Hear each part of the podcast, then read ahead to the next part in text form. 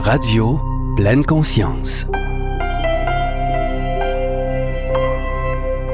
Avant la pandémie, nous avions remarqué une recrudescence de l'anxiété chez les jeunes. Aussitôt qu'au préscolaire, on notait les effets du stress chez les enfants. Disons qu'avec la pandémie, les choses ne se sont pas améliorées loin de là. Ce stress est causé par une multitude de facteurs, attente, pression et sans doute la vitesse de la vie en général. Heureusement que des individus ont décidé, devant cette situation, de donner un coup de pouce aux enfants. Coup de pouce qui a des bénéfices à long terme en plus. C'est le cas de Sonia Thorne, conférencière, auteure, fondatrice de l'Institut SIM, créatrice du programme Le fil d'Ariane et du coffret La petite boîte à médite. Bonjour Sonia, merci d'être avec nous aujourd'hui. Merci beaucoup, ça me fait plaisir. J'aimerais beaucoup que tu nous parles de l'Institut SIM, dans tes mots, nous expliquer ce que c'est exactement, ce que ça fait.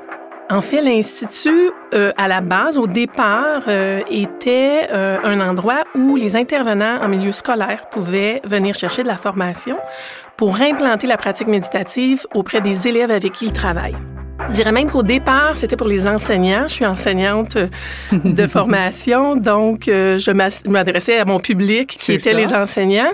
Mais rapidement, là, dans les, les formations qu'on a faire, on s'est rendu compte que non seulement on avait d'autres intervenants du milieu scolaire qui venaient nous voir, euh, psychologues, euh, orthopédagogues, psychoéducateurs, et aussi au niveau du milieu hospitalier. Tout à coup, on a eu des gens en pédiatrie qui sont venus, mmh. médecins de famille. Euh, ergothérapeute, infirmière. Donc, euh, rapidement, ça s'est un petit peu ouvert à beaucoup plus grand que ce qu'on pensait que ça serait au départ.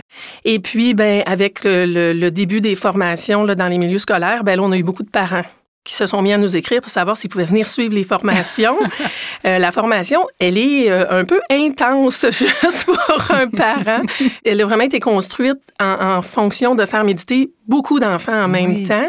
Euh, ça présente des défis très, très particuliers de faire méditer 24, euh, 25 enfants à la fois. Donc, euh, on s'est euh, on s'est retourné de bar. Moi, je me suis associée avec une amie à moi qui est aussi enseignante de yoga qui s'appelle Chantal Pro. Et on a décidé toutes les deux d'offrir de, de, faire un coffret qui, cette fois-là, s'adresserait beaucoup plus aux parents mm-hmm. pour éviter aux parents de venir faire une formation de 6 heures pour savoir comment méditer avec leurs enfants. Avec 24 enfants. Ouais, c'est ça.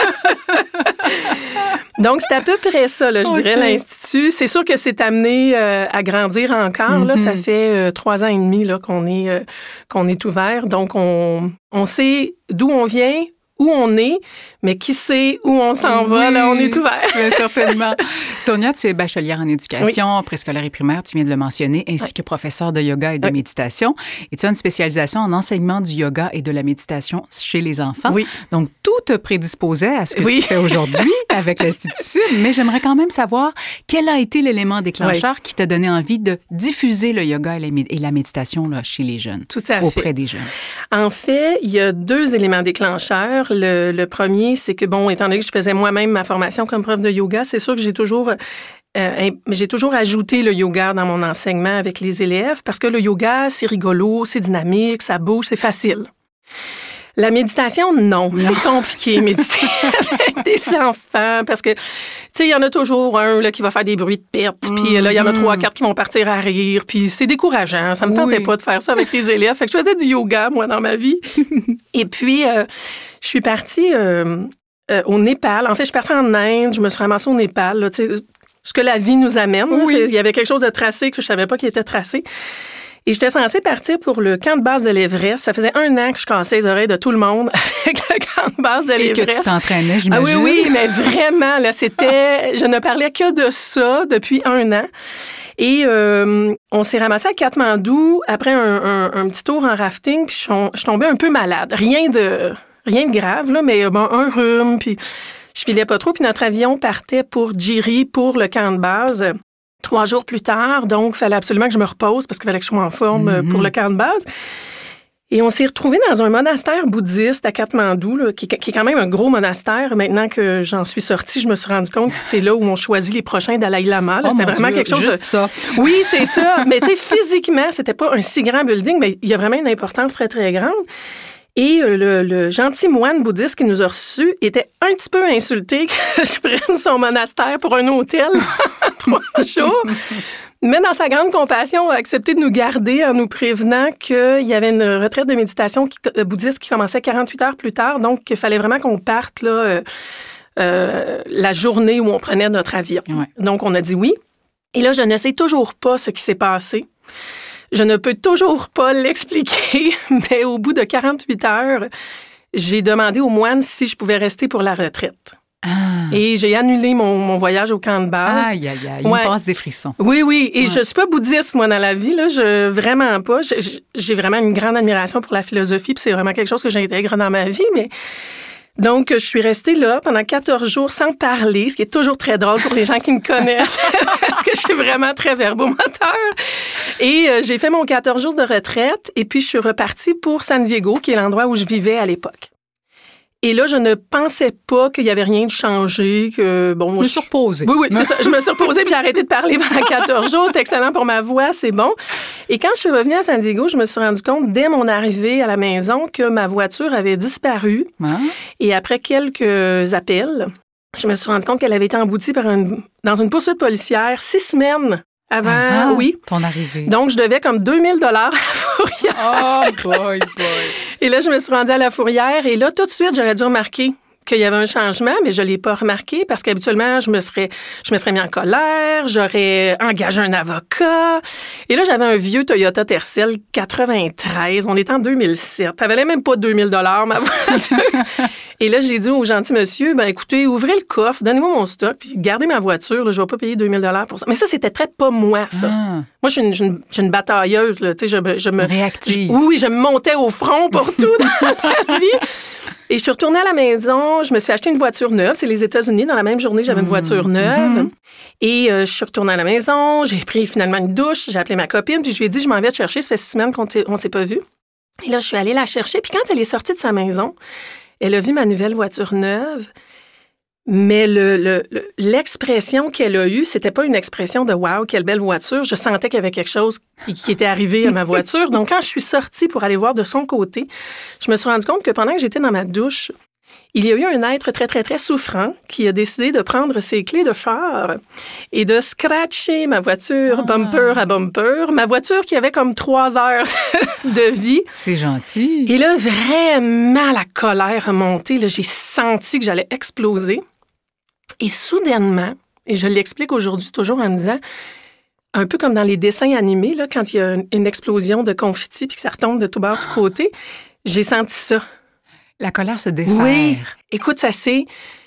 J'ai comme senti cette colère-là exploser, mais retomber en confetti et... Et là, je sentais plus rien. Hmm. Et là, je me suis vue dire à mon ami, Oh well. oh well. I can still drive it. et je suis retournée dans ma voiture et là, j'ai vraiment eu une expérience fascinante parce que je me suis, je me suis vue et je me suis dit, qu'est-ce que je suis en train de vivre là? Oui, mais que c'est fascinant. Oui, oui, tout à fait.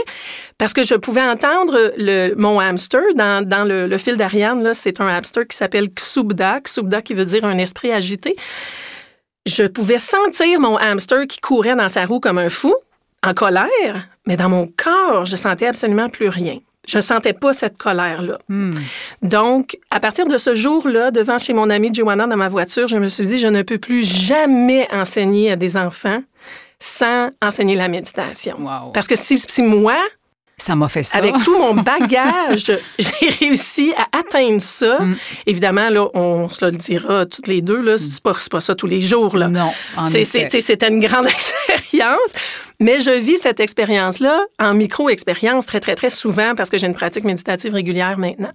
Donc, dès là, les, les, ça a pris deux semaines, je recommençais à enseigner. Là, et à partir de là, je n'ai jamais plus réenseigné sans, enseigner la méditation. Mais c'est sûr que c'était à tâtons. J'ai fait plein de choses qu'aujourd'hui, je ne refais plus. Et c'est erreur. On était Oui, exactement. Parce qu'à l'époque, là, on était en 2000... 2006, je mm-hmm. pense. Euh, même Goldie Hawn, là, elle parlait pas de méditation. Il y avait personne qui parlait de ça en 2006.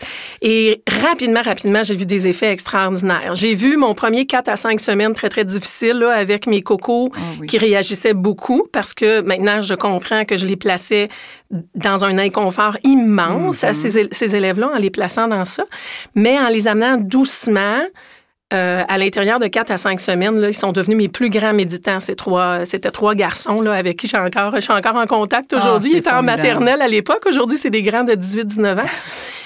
Et, euh, et j'ai enseigné la méditation comme ça dans ma classe. Là, euh. Et puis quand je suis revenue au Québec en 2015, je suis revenue en- au Québec comme directrice. Et là, j'ai vraiment eu un grand, grand choc. là. Donc ça, ça a été vraiment le deuxième... euh, Élément la, la deuxième révélation, oui, parce que moi, quand je suis partie du Québec en 2004, euh, on parlait pas vraiment d'anxiété dans les classes. On parlait définitivement pas de troubles anxieux. J'avais pas d'élèves médicamentés pour euh, l'anxiété.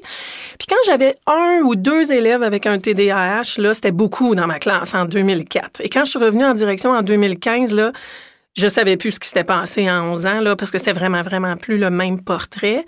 Et moi, ça faisait déjà huit ans là, que je faisais de la méditation, donc je me suis dit, euh, j'ai plus le choix. Là. Les chiffres actuels parlent d'environ 20% des enfants et des adolescents qui présentent des problèmes de santé psychologique. C'est vraiment une. Ah, ouais, ouais, il y avait vraiment un, un immense besoin là, dans, dans nos classes, dans nos écoles, puis avec nos intervenants scolaires aussi. Parce que la beauté du fil d'Ariane, c'est qu'on va, on va travailler avec l'intervenant. Oui. Moi, je dis souvent, ils vont venir pour leurs élèves, mais quand ils ressortent de la formation, ils se disent Ah, ouais, là, je comprends. C'est le fun. C'est le fun pour eux aussi. Ben oui. J'en ai besoin autant qu'eux.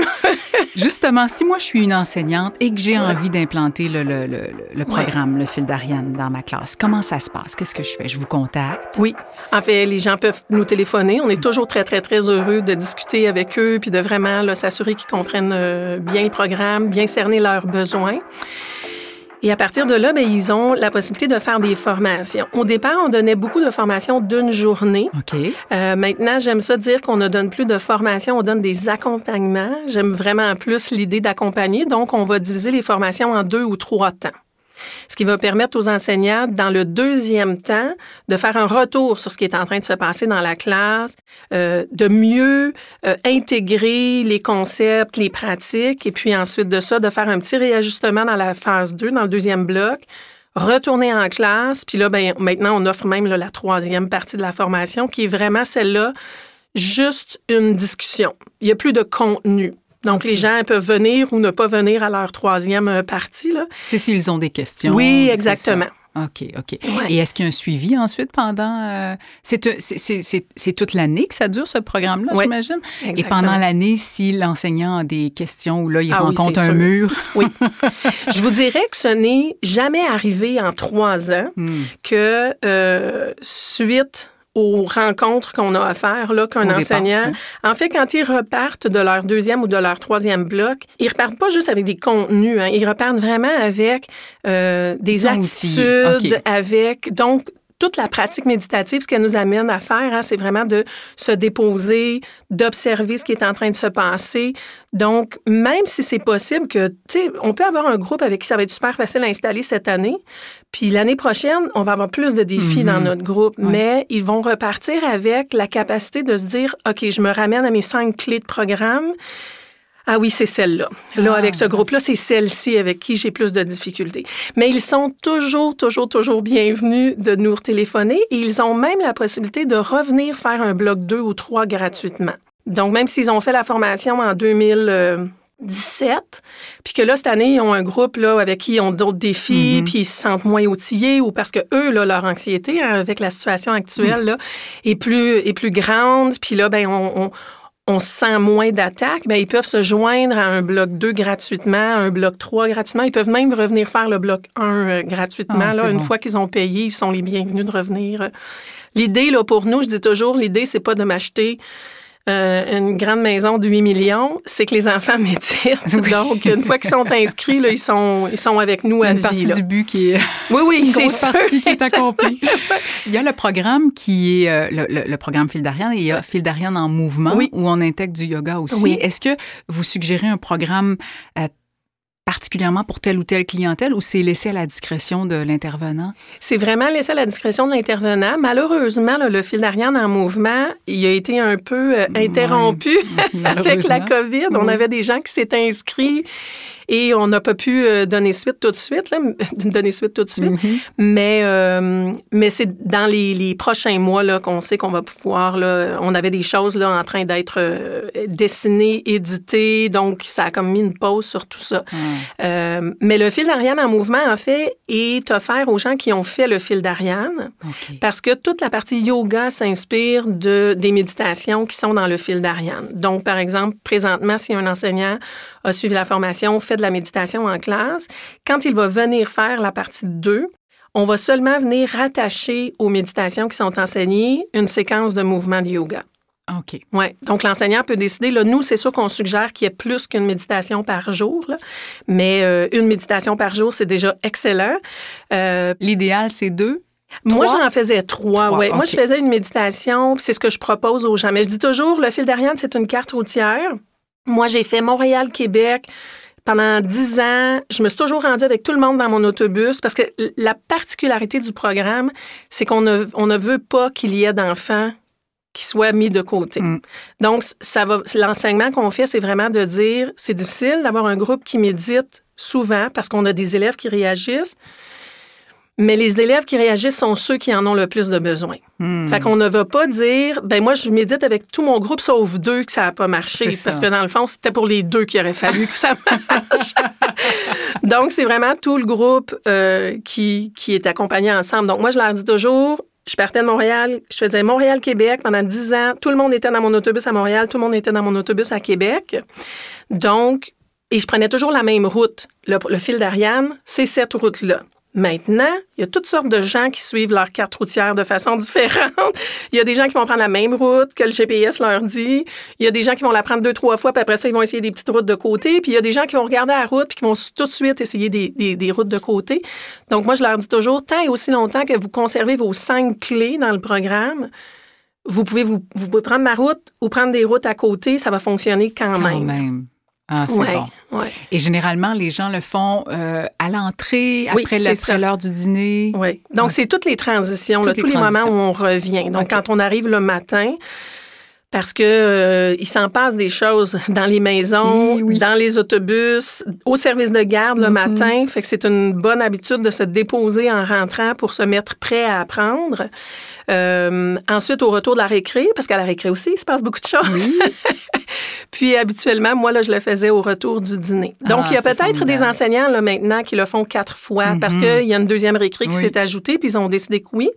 Mais il y a des enseignants qui vont le faire, par exemple, juste en entrant le matin, puis c'est correct aussi. Nous, ce qu'on enseigne, là, une des clés du programme, c'est euh, la routine de méditation, donc de s'assurer qu'il y a une routine qui est établie et qu'on respecte cette routine-là. Depuis que le programme est offert, c'est quoi les commentaires que vous mm. recevez le plus souvent de la part des enseignants, des intervenants en termes, de bienfaits? Ah oui. Euh, en fait, on en reçoit des enseignants, mais on en reçoit aussi beaucoup des parents. Ah, des parents? oui, OK. Allons-y avec les enseignants. Donc, les enseignants vont... Euh, ben, je vais vous en dire quelques-uns, puis je vais vous raconter quelques anecdotes qui nous ont été racontées. Donc, les enseignants vont nous dire que ça va amener beaucoup au niveau de l'esprit de groupe. Donc, les, les enfants vont dans la méditation, on développe son empathie, on développe sa compassion, on développe le non-jugement. Et ça, dans un groupe d'enfants, c'est toujours, oui, c'est gagnant. c'est toujours gagnant parce que c'est pas toujours présent. Donc, euh, cette unité dans le groupe-là va être très, très présente. On a fait une, une vidéo avec une, une enseignante de Pointe-aux-Trembles dans un quartier assez défavorisé, là. Euh, et on a demandé comme ça, euh, par hasard, ben pas par hasard, mais sans, s'être préparé, on lui a dit, est-ce que tu as des élèves qui aimeraient nous parler de ce que la méditation amène dans leur vie? Et elle nous a, euh, elle nous a présenté plusieurs élèves, un deux enfants qu'on a pu mettre dans le vidéo qui nous ont raconté qu'il y a une bénévole dans l'école qui est décédée en début d'année. Hmm. Et euh, cette, cette bénévole-là était très, très aimée des enfants. Donc, quand elle est décédée, il y a vraiment eu une onde là, de, de, choc et de tristesse là, dans toute l'école. Et ces deux enfants-là nous ont raconté que ils étaient très tristes et ils pleuraient. Et là, tout à coup, ils se sont rappelés qu'ils pouvaient respirer. Hmm. Donc, c'était vraiment en lien. c'est très touchant. Je suis jamais capable de la raconter sans venir ému. Et encore plus que ça, ils se sont rappelés des bienfaits que la pratique pouvait avoir pour eux au moment où ils vivaient une émotion qui était très, très intense. Mais ils nous racontent aussi dans la vidéo qu'ils sont allés vers les autres élèves de leur classe pour leur rappeler de respirer. Ah, ouais. bien. Fait que ça, c'est vraiment, vraiment beaucoup les commentaires qu'on va avoir des enseignants, là, cette espèce de, de d'empathie, de compassion de groupe. On a un autre enfant qui nous a raconté, là, lui, on n'a pas pu la, mettre dans la vidéo, là, vous allez comprendre. Lui, il vit avec ses frères et sa mère. C'est un milieu très, très défavorisé, comme je vous dis. Donc, le matin, il nous racontait que chez eux, souvent, ils n'ont rien à déjeuner.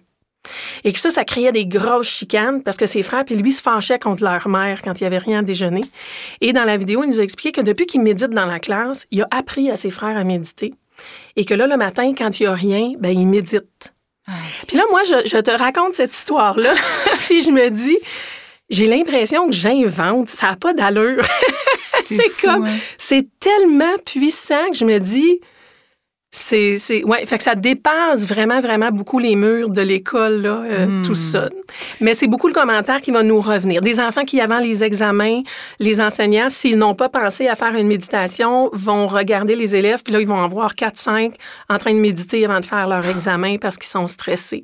Donc, beaucoup de gestes de compassion puis de, de dépôt pour eux-mêmes, là. D'après une recherche réalisée par The National Institutes of Health en 2015, méditer permettrait aux enfants d'acquérir de meilleures compétences cognitives, travailler leur mémoire et s'améliorer en mathématiques. Une autre étude réalisée en Corée a montré que les élèves du primaire initiés à la méditation pendant huit semaines s'avéraient moins enclins à l'agressivité et à l'anxiété.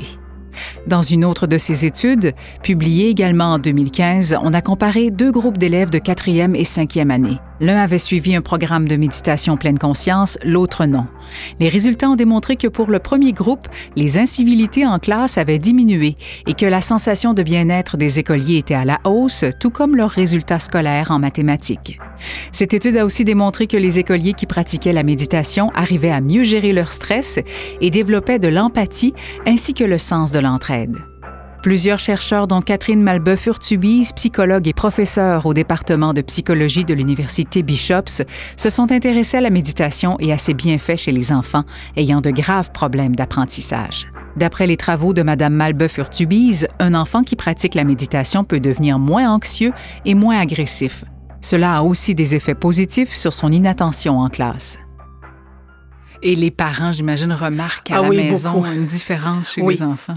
Oui, puis le programme a été conçu de façon à s'en aller à la maison aussi. Donc, les enseignants, pour chaque pratique méditative qu'ils enseignent, il y en a 11 différentes dans le programme, il y a une lettre qui part à la maison avec une explication de la méditation dans des mots d'adultes, des bienfaits de la méditation dans les mots d'adultes. On demande aux parents, s'ils le veulent, de demander à leur enfant de leur apprendre cette technique-là.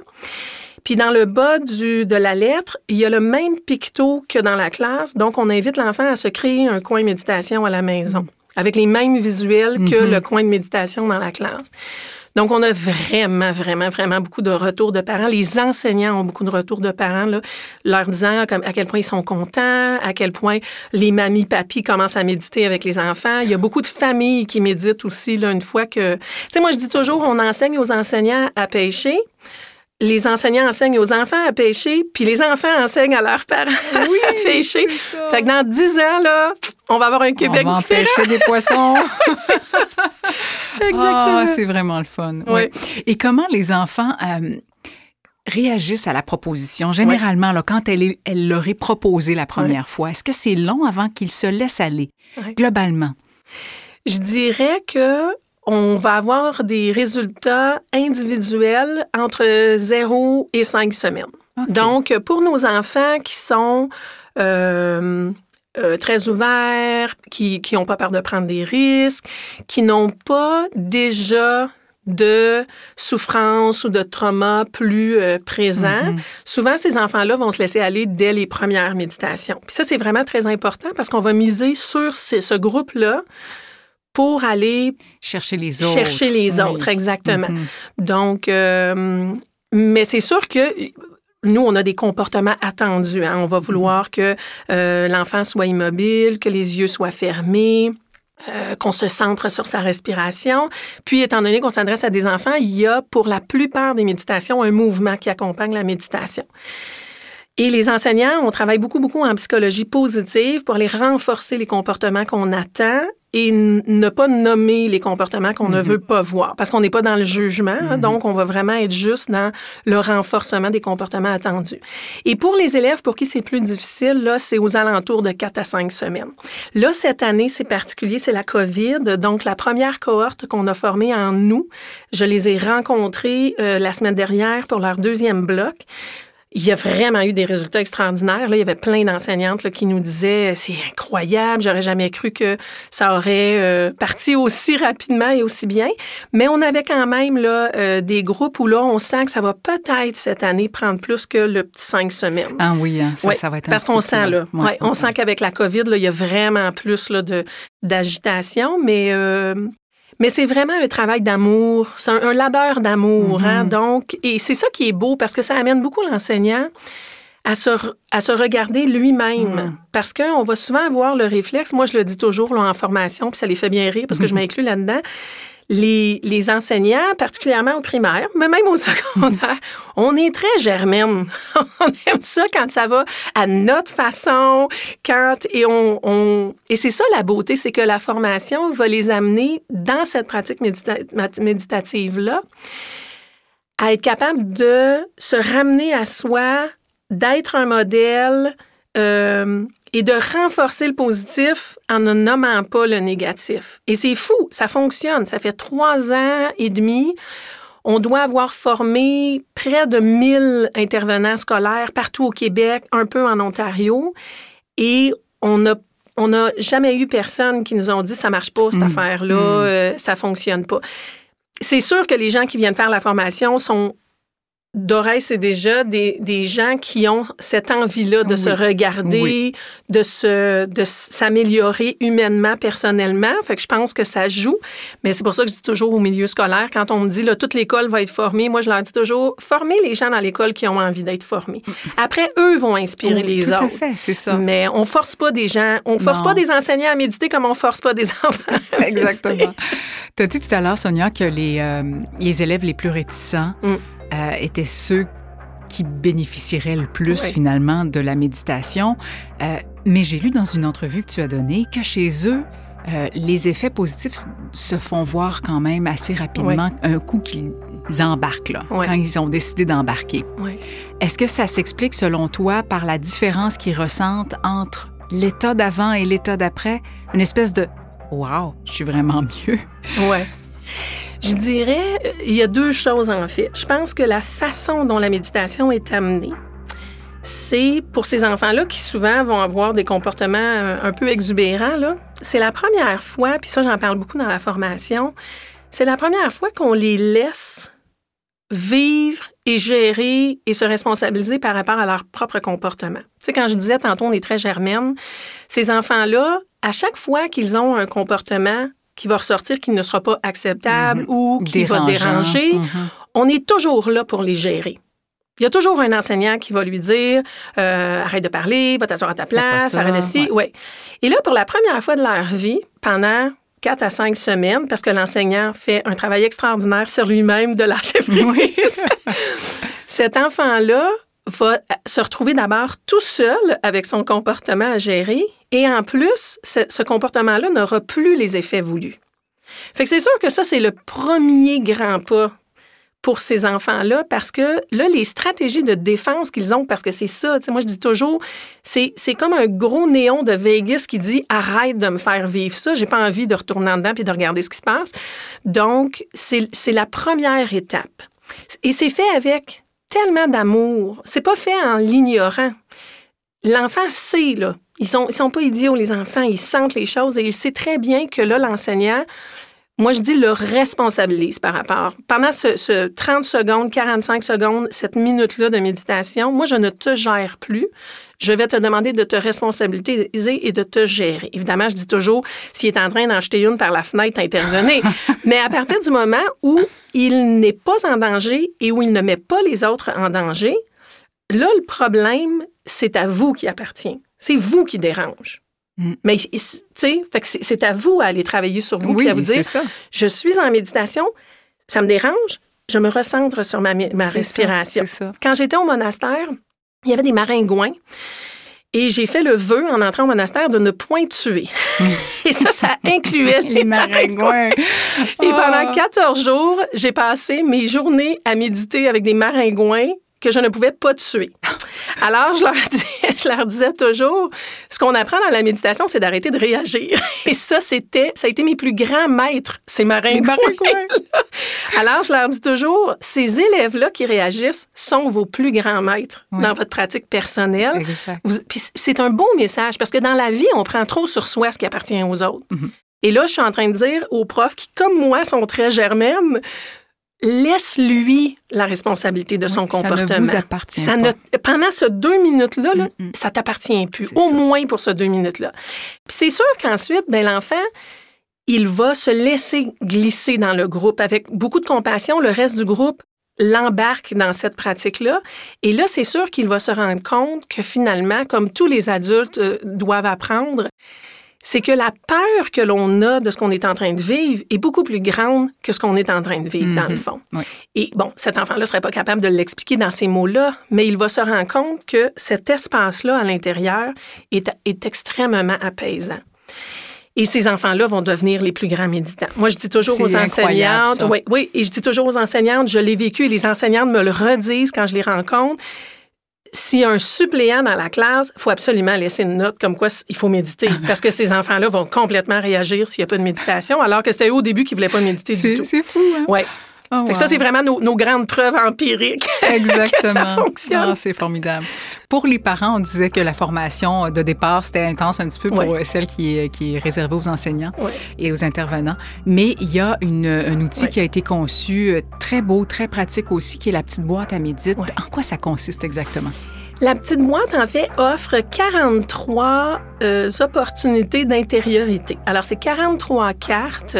Euh, les cartes sont divisées en cinq catégories. En fait, il y a les méditations tout moment, euh, qui sont des méditations vraiment qu'on peut pratiquer quand on veut. Ça le dit, là, ça peut être dans l'auto, en classe, à la maison, euh, avant de manger, en se levant le matin, en se couchant le soir. Euh, des méditations qui sont souvent en mouvement, parce qu'encore une fois, on s'adresse aux mm-hmm. enfants. Puis moi, je trouve que c'est plus facile de les amener dans une méditation immobile quand on leur a donné l'opportunité de s'intérioriser en ajoutant un mouvement. Mm-hmm. ouais. Donc, très, très inspiré du yoga. Là. Si, vous, euh, si vous avez la chance de regarder un petit peu les cartes, là, vous allez voir qu'il y a beaucoup d'inspiration de yoga dans tout ça. Ensuite, on a les méditations spécifiques qui, comme ça le dit, vont être à des moments euh, très précis. Par exemple, euh, le scan corporel avant d'aller dormir, la méditation manger, la méditation quand on se brosse les dents. Donc, tous des moments de pleine conscience à des moments très, très spécifiques. Puis, on a mis trois sections de cartes d'intention. Moi, je suis quelqu'un qui croit profondément que de se, de se souhaiter que de belles choses nous arrivent ou de se souhaiter d'être un meilleur humain ou de se souhaiter de s'améliorer, oui, c'est ça, d'être un meilleur humain, ça a un effet. De toute façon, ça a déjà été montré hein, scientifiquement que quand on se répète quelque chose, ça fait un petit euh, chemin neurologique. Mm-hmm. Euh, donc, il y a trois, cartes trois sections de cartes d'intention. La première, c'est les intentions, euh, les intentions. Donc, des, des, cartes qui vont dire des trucs comme euh, aujourd'hui, euh, je pardonne. Aujourd'hui, je souris aux choses qui m'entourent. Et il y a toujours un petit texte là avec notre petit paresseux qui est notre euh, personnage pour les intentions qui va venir un peu expliquer dans des mots d'enfant qu'est-ce que ça veut dire aujourd'hui je pardonne? Ah, Pourquoi c'est important de pardonner? Puis moi je suis toujours la personne qui va dire on fait pas juste dire je pardonne, c'est un processus pardonner. c'est pas vrai qu'on dit mais une vie des oui, exactement. mais de le de se le souhaiter parce qu'on sait que pardonner, hein, c'est redonner à l'autre euh, ce qui appartient. Oui, oui. De se le souhaiter, c'est le début du, cheminement. Mhm.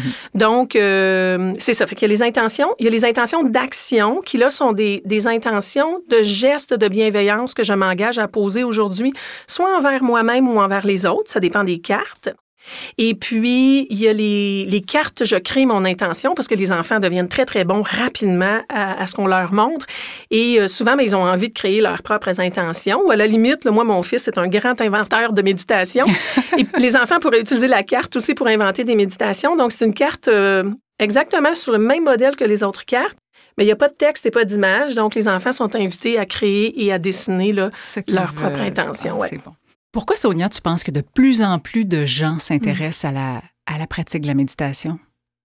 C'est une grosse question. Hein? Oui, mais euh, pour répondre de façon succincte, je dirais, euh, ça part toujours du besoin. Hein. Les choses qui fonctionnent dans la vie, c'est parce qu'ils répondent à un besoin. Oui, tout le temps. Et comme tu l'as si bien dit en ouverture, là, on est vraiment dans un monde où on multiplie euh, en ce moment le stress, l'anxiété, la, rapidité avec laquelle on fait les choses, euh, pas seulement dans notre dans notre horaire. Là, on est des experts à, à, à booker non seulement nos horaires, mais à faire des horaires de premier ministre à nos propres enfants. Ah oui, ça n'a pas de sens. Oui, mais je dirais même euh, la vitesse avec laquelle on peut faire les choses maintenant. Là, avec deux, trois clics, là, euh, on achète, on s'inscrit, on se désabonne.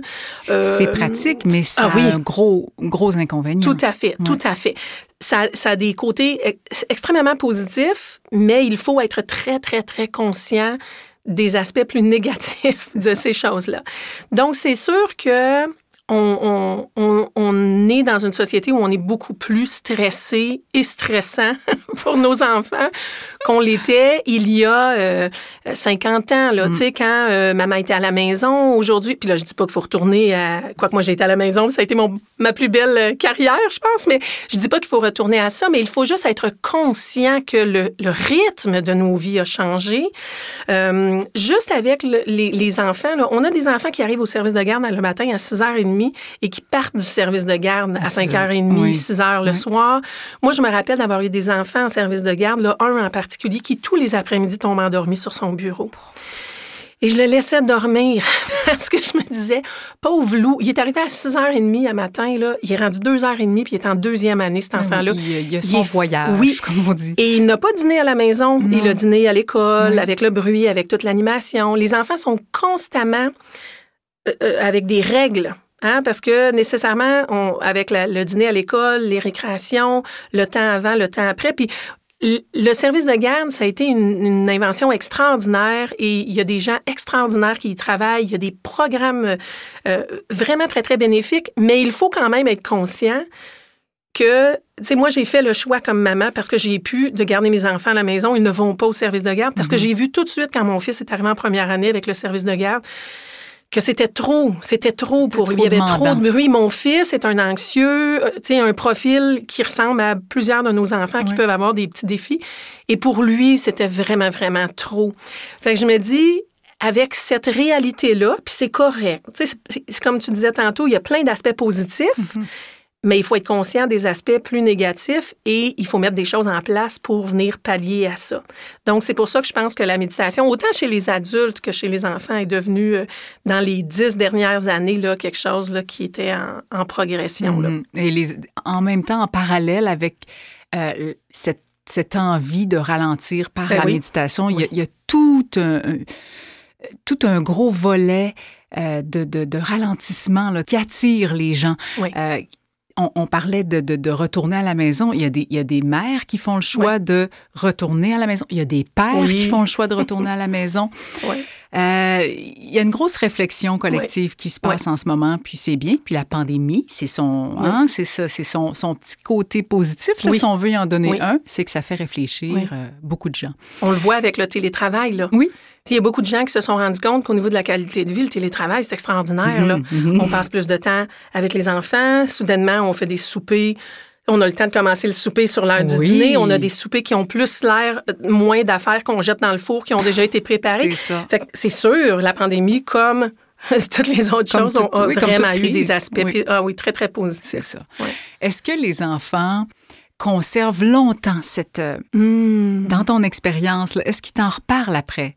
tu en recroises un ou un parent, il fait encore deux ans plus tard? Je pense que Certains, oui. Les, les, les, enfants à qui ça a le plus parlé vont mhm. être des enfants qui vont poursuivre euh, une certaine pratique. C'est sûr qu'une fois qu'on le fait plus dans la classe à tous les jours, parce que notre enseignante est, est une nouvelle personne qui le fait pas, c'est comme toute personne, la, la, pratique va s'espacer. Mais je pense qu'il conserve ce réflexe-là lorsqu'il y a des situations qui sont plus difficiles a une émotion très Exactement. forte qui monte. Ou un examen. Oui. euh, donc, ça, on va en entendre un petit peu parler, mais c'est sûr que les données sont plus difficiles à avoir parce que c'est des enfants qui sont plus avec l'enseignante qui faisait ça. la méditation.